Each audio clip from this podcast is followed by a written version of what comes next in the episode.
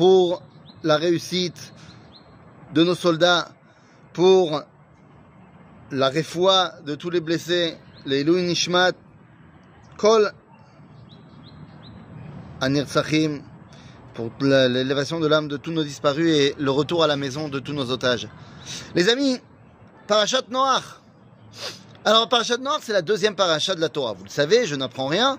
Mais ça veut dire quoi? Ça veut dire que c'est la première fois où le grand principe qui va être toujours vrai, eh bien, se met en place. Et c'est quoi ce grand principe? Eh bien, ce grand principe, c'est que tu ne peux pas comprendre une paracha en la détachant de la paracha qui vient d'être lue. Donc la paracha de Noach, si tu veux comprendre ce qui se passe et ce qui se joue là-bas, eh bien tu dois la connecter évidemment avec la fin de la paracha de Bereshit.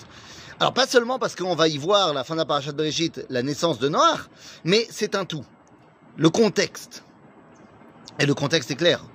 Akadosh Baruch Hu vient et dit L'homme que j'ai créé à mon image et à qui j'ai donné le libre arbitre a décidé de faire le mal. Il va falloir donc eh bien, corriger tout cela. Encore une fois, ça ne veut pas dire quand on dit que Dieu, euh, genre, je suis dégoûté d'avoir fait ça. Non, non, c'est pas ça. C'est pas que Dieu, il regrette, genre, euh, il s'est trompé. Il y a dans le projet divin la volonté de donner le libre arbitre à l'homme et ça continue.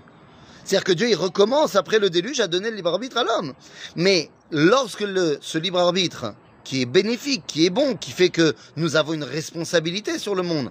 Lorsqu'on l'utilise à mauvais escient, eh bien, il faut corriger. Il faut corriger.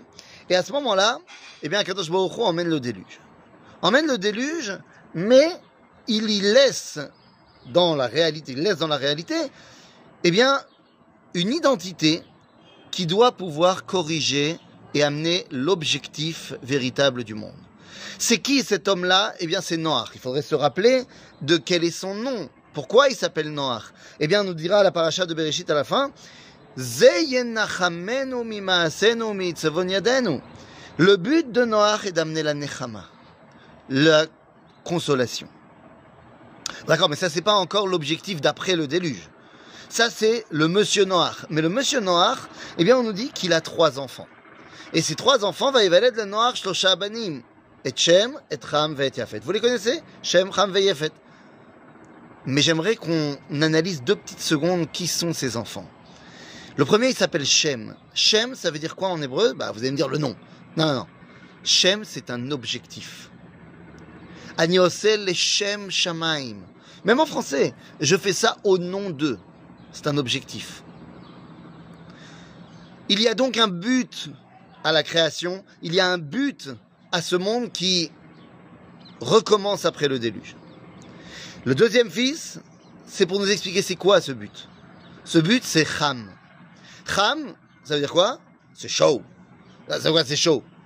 C'est pas une question simplement de température. Non, non. Cham, c'est la vie. Et tout simplement. Cham, c'est la vie.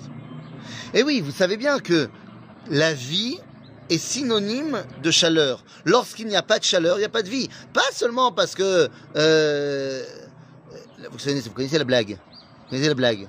La blague nous dit que pourquoi un Ashkenaz, il met ses médicaments, tu sais, dans la poche de la chemise ici à côté du cœur?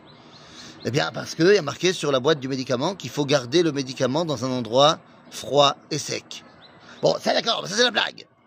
Mais au-delà de ça, vous savez, il y a en science un truc qui s'appelle le zéro absolu, moins 273 degrés Celsius. Bon d'accord, mais c'est quoi ça? Ça veut dire quoi? Pourquoi on appelle ça le zéro absolu? Eh bien parce que c'est une température où il fait tellement froid que les atomes eux-mêmes n'arrivent plus à bouger, il n'y a plus de mouvement, il y a donc désintégration de toute la vie. Lorsqu'il y a de la chaleur, ça bouge, lorsque ça bouge, c'est vivant. En d'autres termes, Kham, son but c'est la vie. Alors le fait que lui, Monsieur Ham, suite à son libre arbitre, il va en faire un peu n'importe quoi de cette vie, c'est un autre problème, mais ça sera plus tard. Il y a un objectif, Shem, et cet objectif c'est la vie, Ham. Et puis, on veut que cet objectif de vie, il soit Yefet. Yefet, les amis, c'est pas Yafé. Nachon, ça ressemble, mais c'est pas Yafé. Yafé, c'est beau, c'est esthétique, c'est la beauté. Avalpo, il s'appelle Yefet. Et Yefet, c'est Yaft Elohim le Yefet veishkon be'aleshem. Mais c'est Yafte.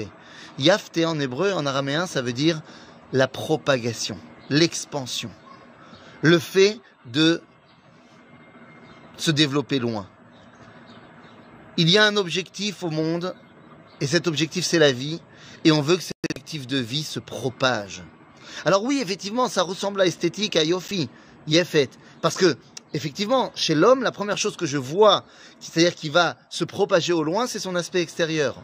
Mais Yefet, ça veut dire la propagation. Je veux dire ici qu'il y a un objectif à la création. Cet objectif, c'est la vie. Et il faut que cette vie, eh bien, elle se propage dans le monde entier. Il n'y a pas de plus belle réponse à la guerre que nous vivons en ce moment.